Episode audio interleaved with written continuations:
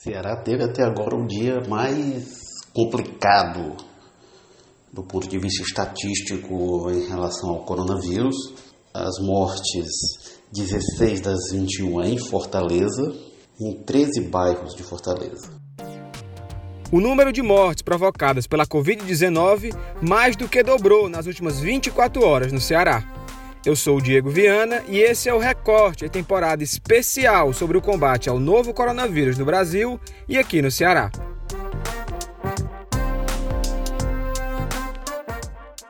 Segundo dados do Ministério da Saúde, divulgadas no fim da tarde desta quinta-feira, 2 de abril, o número de mortes por Covid-19 no estado saltou de 9 para 20 nas últimas 24 horas. O número de casos diagnosticados também subiu, de 445 para 550.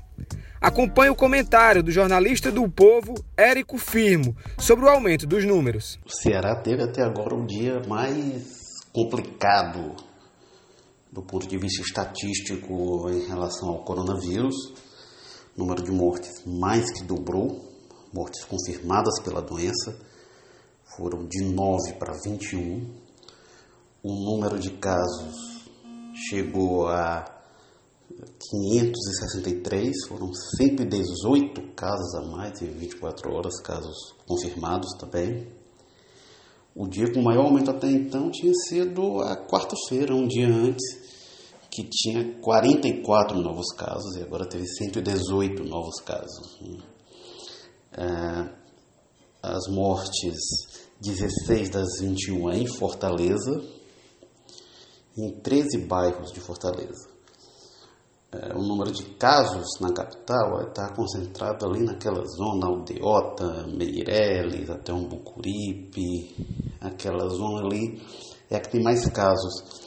Mas as mortes elas estão mais espalhadas. Tem morte no Damas, Serrinha, Psi, Conjunto Ceará, de Meireles, Aldeota, Praia de Iracema, Mocuripe, Cais do Porto, Vicente Pinzon, Cocó.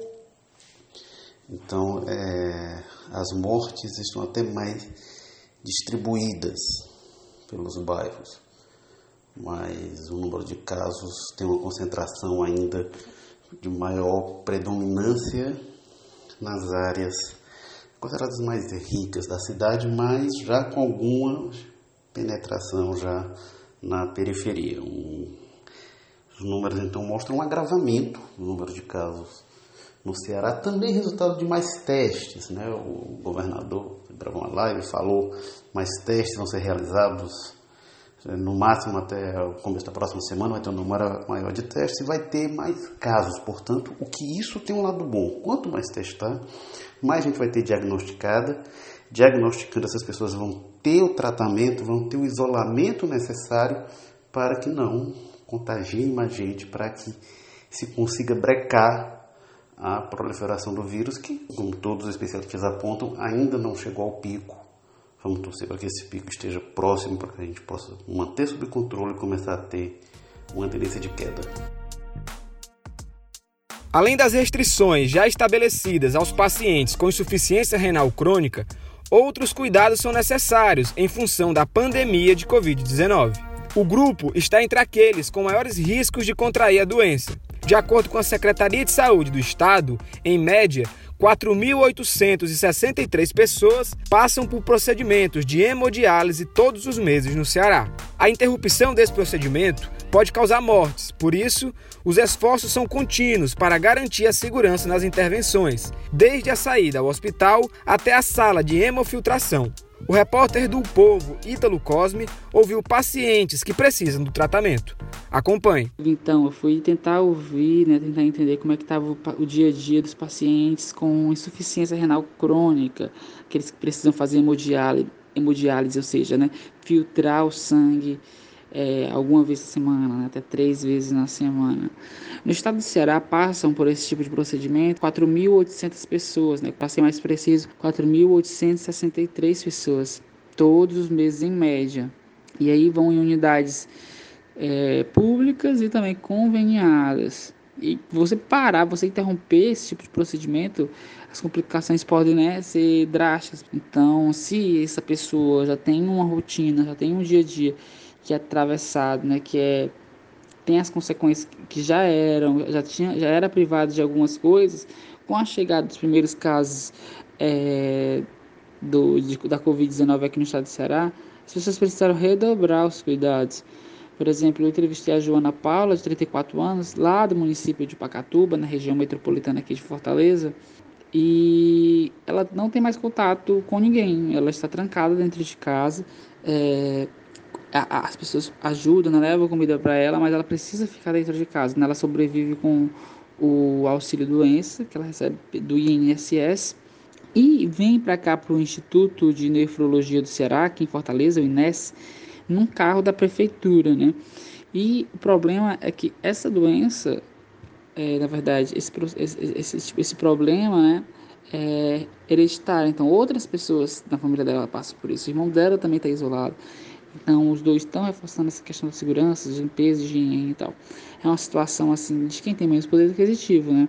Agora, quem pode mais tem lançado né, mãos de recursos para manter essa, essa rotina e se manter mais segura. Por exemplo, outra, é, eu entrevistei um familiar de uma idosa de 64 anos, eles, têm, eles alugam uma ambulância para deixar ela no, no Instituto do Rim, né? Fazer hemodiálise pelo menos três vezes na semana. Aqui em Fortaleza são 10 unidades, são 10 equipamentos de, da rede pública e conveniada, atendendo cerca de 1.700 pacientes a Secretaria Municipal de Saúde reforça né, que tem prestado serviço de acordo com as orientações do Ministério da Saúde. E eu ouvi alguns especialistas, né? As dicas vão desde reduzir o número de espera, o tempo de espera do paciente, né? Manter uma distância entre os equipamentos na hora da diálise, reduzir o tempo de refeição nas copas, né? Nas áreas de lanches, tem uma frase bastante interessante da médica nefrologista doutora Nádia Guimarães, que ela fala o seguinte: da importância do paciente continuar indo todos os dias de tratamento para ter o diagnóstico mais precoce também, né?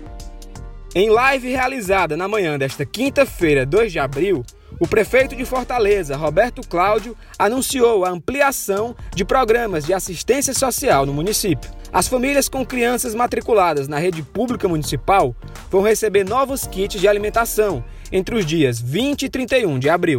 Além disso, pessoas que, mesmo não tendo crianças em idade escolar, mas que estejam cadastradas no Bolsa Família, também vão ser beneficiadas com cestas básicas para os meses de abril e maio. A repórter do Povo, Júlia Duarte, traz mais informações sobre a distribuição de alimentos na capital. No dia 19, quando o decreto foi anunciado, além do fechamento de bares, estabelecimentos, é, restaurantes, as aulas também foram suspensas. No mesmo dia, a Prefeitura de Fortaleza já tinha é, demonstrado essa preocupação de como é que ficariam as crianças em casa, né, por, por conta desse, do coronavírus. É, no dia 23, até ontem, primeiro, a quarta-feira, é, foram estiveram nesse processo de entrega dos kits de alimentação, que no caso são cestas básicas contendo alimentos não perecíveis como arroz, macarrão, farinha.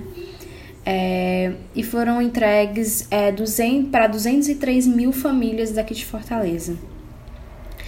E foi a preocupação também de perceber que no ambiente escolar, além de ensinar português, matemática, para os estudantes, para as crianças e para os adolescentes, é também um ambiente de ter alimentação saudável. Infelizmente, em muitos casos, é, em situações de vulnerabilidade, é a única refeição completa que, essas, que esses jovens estão tendo, né? Então, é, foi realizado essa distribuição.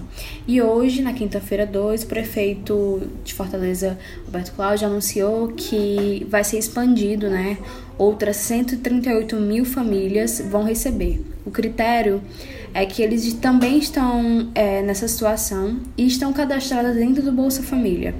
Mas essas famílias, no caso, não têm crianças, ou não têm crianças, ou não têm crianças em idade escolar, e por isso não receberam, não participaram da dinâmica passada, que seriam essa entrega nos, dos kits para crianças e jovens é, cadastrados em algum nível da rede municipal. Então, podia ser creches credenciadas, escolas e para ensino de jovens.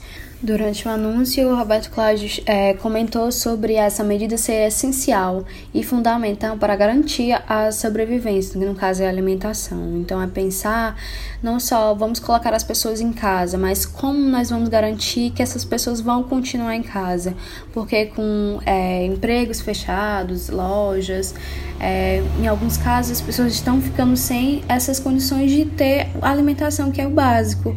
Então, é essa garantia, essa ampliação. Além disso, pessoas em situação de rua ou cadastrados no restaurante social também vão receber essas cestas básicas durante esses meses, né, que pode haver essa ampliação de acordo com esse cronograma de, dessa questão do, do isolamento. Então, quanto mais o isolamento for prorrogado, mais a prefeitura pretende é, fazer essa, esse amparo, né? Com a transmissão comunitária do novo coronavírus no país, uma simples saída de casa para o supermercado ou farmácia pode representar riscos. Alguns estabelecimentos têm tomado uma série de medidas para combater a disseminação. Talvez aí mesmo na sua família deve existir alguém que esteja cumprindo essa difícil missão, que é sair de casa e ir às compras em meio à pandemia. Eu consegui o relato de um desses corajosos, o PH Santos, que é crítico de cinema e nos últimos episódios do Recorte tem colaborado trazendo dicas de filme, teve que sair de casa esses dias para ir ao supermercado. Acompanhe o depoimento dele. Uma observação importante é, para a gente ver, porque sim, vários estabelecimentos estão fechados, né, como a gente sabe muito bem, mas alguns outros continuam abertos, né? E a pergunta que eu fazia antes era: é, o que é que esses estabelecimentos que estão abertos estão fazendo para garantir também a segurança da gente que também precisa ir lá? E eu pude ver nesse começo de abril, eu visitei um supermercado, eu fui fazer compras, é, o Carrefour da Barão de Estudos, mas eu também pude, é, eu, eu apurei que todos os Carrefours estão assim. E ao entrar no Carrefour, você é convidado, você não é obrigado, você é convidado a que a sua temperatura seja medida com um termômetrozinho de testa, como aqueles que a gente vê nos filmes lá, tanto nos filmes quanto também nos vídeos liberados da China. E aí você, se tiver com a temperatura muito alta, você é convidado a não participar ali, né, a não entrar ali no supermercado. Fora isso, o chão está com adesivos para a gente manter a distância quando formarmos as filas e também tem constante é, é, pessoas andando ali constantemente com álcool em gel na mão para que os clientes possam sempre estar limpando ali as mãos, os braços e por aí vai.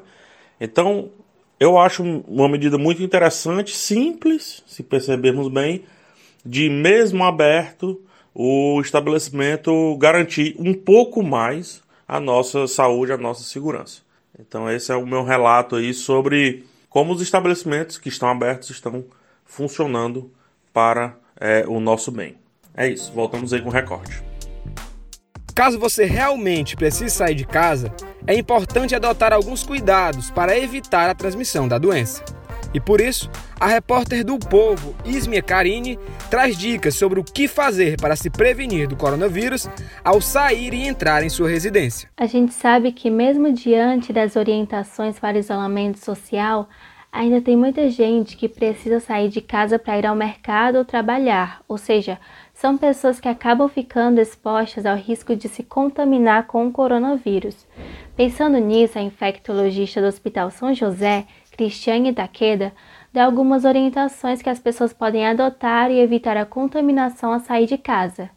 Primeiro, de andar sempre com álcool gel na bolsa para utilizar ao tocar em equipamentos ou objetos de uso público, como é o caso das maçanetas e dos elevadores. Se for sair de casa para ir ao mercado, ela orienta que as pessoas se organizem para passar o menor tempo possível nos estabelecimentos, lembrando também de evitar aglomeração e respeitar a distância de pelo menos 2 metros das outras pessoas.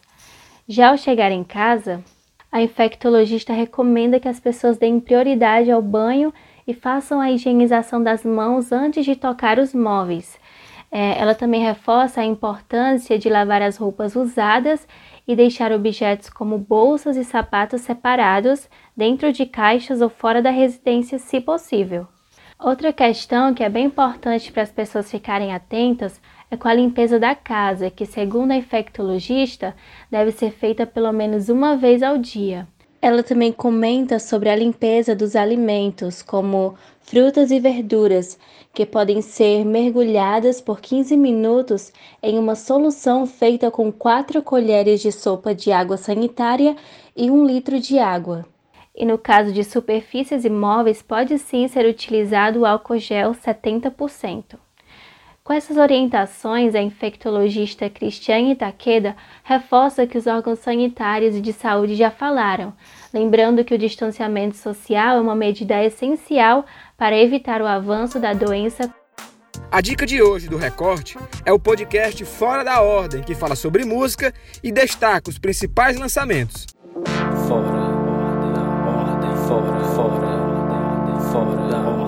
Fora da ordem. O recorte de hoje fica por aqui e até a próxima.